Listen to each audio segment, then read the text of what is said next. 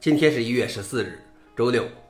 本期是硬核观察第八百八十一期，我是主持人硬核老王。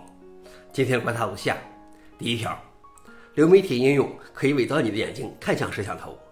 英伟达的流媒体软件 Broadcast 现在有了一个选项，可以通过深度伪造，让你看起来像在与摄像头进行眼神交流，即使你在现实生活中看着别的地方。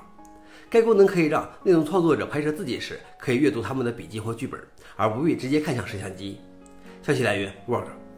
老王点评：这就是我所需要的功能啊！感觉人工智能有时候也能做一些很有趣的事情。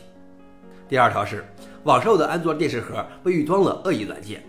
安全专家发现，从亚马逊购买的一个安卓电视盒被预装了持久的复杂的恶意软件，并被植入其固件。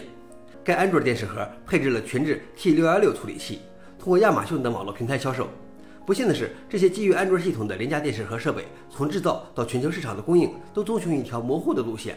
在许多情况下，这些设备以多个品牌和设备名称出售，没有明确的说明它们的来源地。消息来源：Briefing Computer。老王点评：就如我们之前报道的，智能电视卖的是用户数据，这些廉价电视盒也是一样的生意。最后一条是，部分诺动密码管理器账户被攻破。真 d i k 公司正在向客户发送数据泄露通知，告知他们黑客已经成功的在凭证填充攻击中攻破了诺动密码管理器账户。该公司称自己的系统并没有被破坏，而是用户在其他地方泄露的账户信息遭到了利用。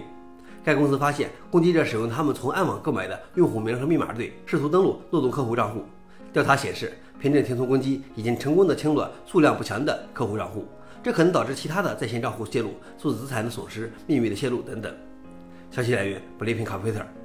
老王点评：密码管理器账户的主密码采用其他地方使用的账户，你这是怎么想的呢？好了，以上就是今天的硬核观察。想了解视频的详情，请访问随附链接。谢谢大家，我们明天见。